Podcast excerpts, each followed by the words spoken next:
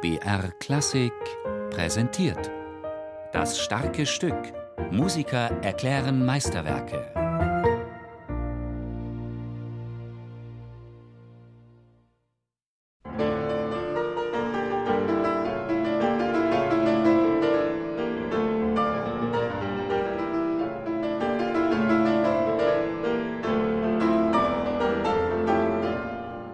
Eigentlich dachte Johannes Brahms, bereits alles in Musik gesagt zu haben. Die letzte Sinfonie, Nummer 4, lag mehr als fünf Jahre zurück. Mit Klarinettenwerken hatte sich ein Jahr zuvor auch aus der Kammermusik verabschiedet. Für Klavier solo hat Brahms seit 13 Jahren nichts mehr geschrieben. 1892 jedoch wendet sich der 59-jährige Komponist wieder seinem Instrument zu.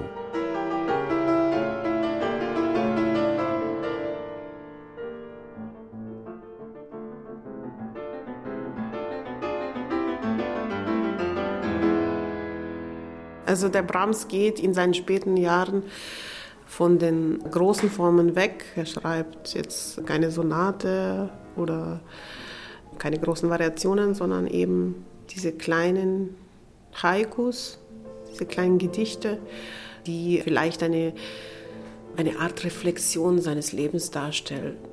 Sie offenbaren für mich auch eine unendliche Weite der Möglichkeiten des Klaviers.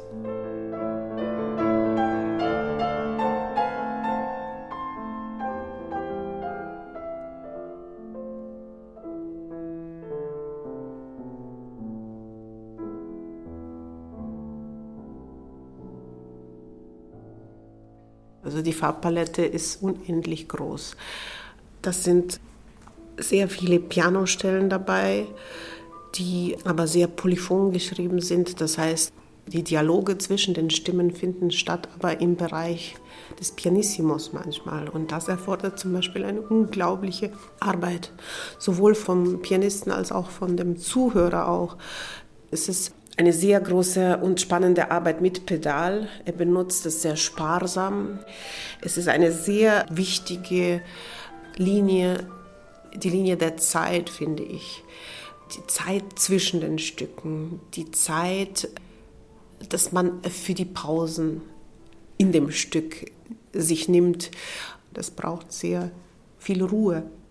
Sieben Fantasien nennt Brahms diesen Zyklus doch kein Einzelstück trägt diesen Namen, sie heißen alle Capriccio oder Intermezzo. Was sich Brahms beim Obertitel Fantasien gedacht hat, bleibt für immer ein Rätsel. Fantasievoll ist auf jeden Fall die neue Tonsprache. Die einst vorherrschende, geballte Dramatik tritt hinter einer leisen Melancholie zurück. Brahms verzichtet auf jeden Schmuck, auf alles nebensächlich Verbindliche und erweist sich als Architekt, der mit wenigen Grundbausteinen auskommt.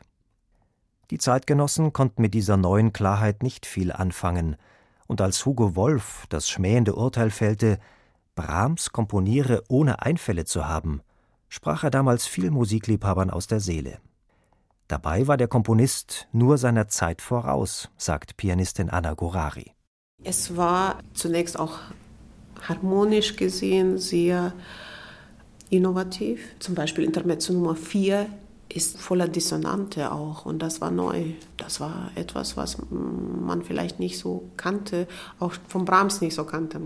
Es war fast impressionistisch geschrieben.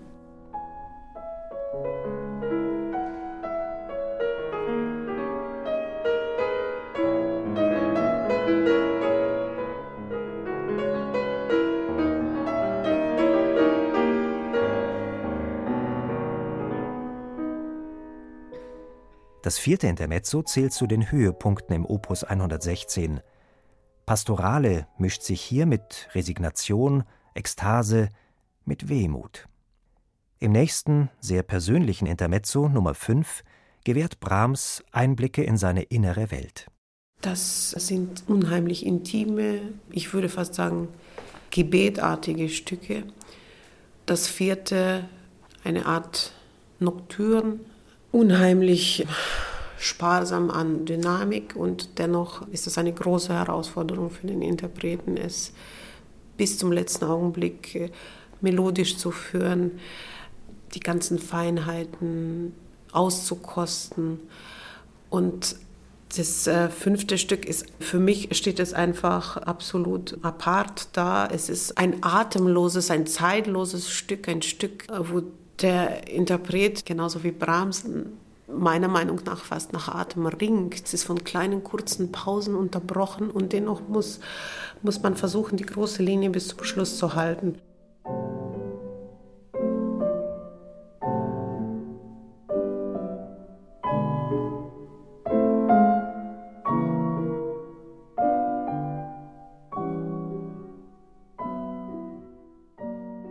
Das folgende sechste Intermezzo im dicht polyphonen Choralstil strahlt Wärme und Innigkeit aus. Es klingt wie ein Zwiegespräch zwischen einem wehmütigen, sehr einsamen Brahms und seinem Musikinstrument, das ihm Trost zu spenden versucht.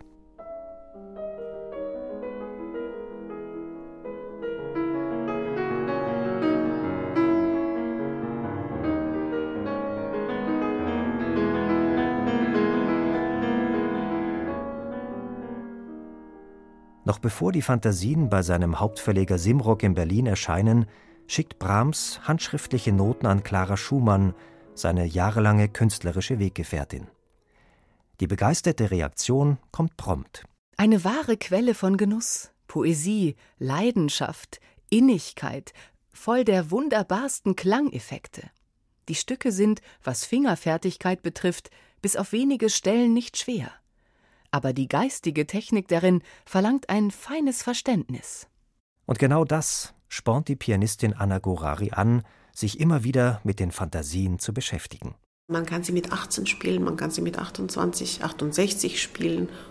Und ich glaube, sie werden auch äh, reifer, sie werden besser und sie werden wie ein guter Wein. Die verbessern sich mit Zeit. Und man bringt eben die ganzen Erfahrungen, die man im Leben gesammelt hat, mit.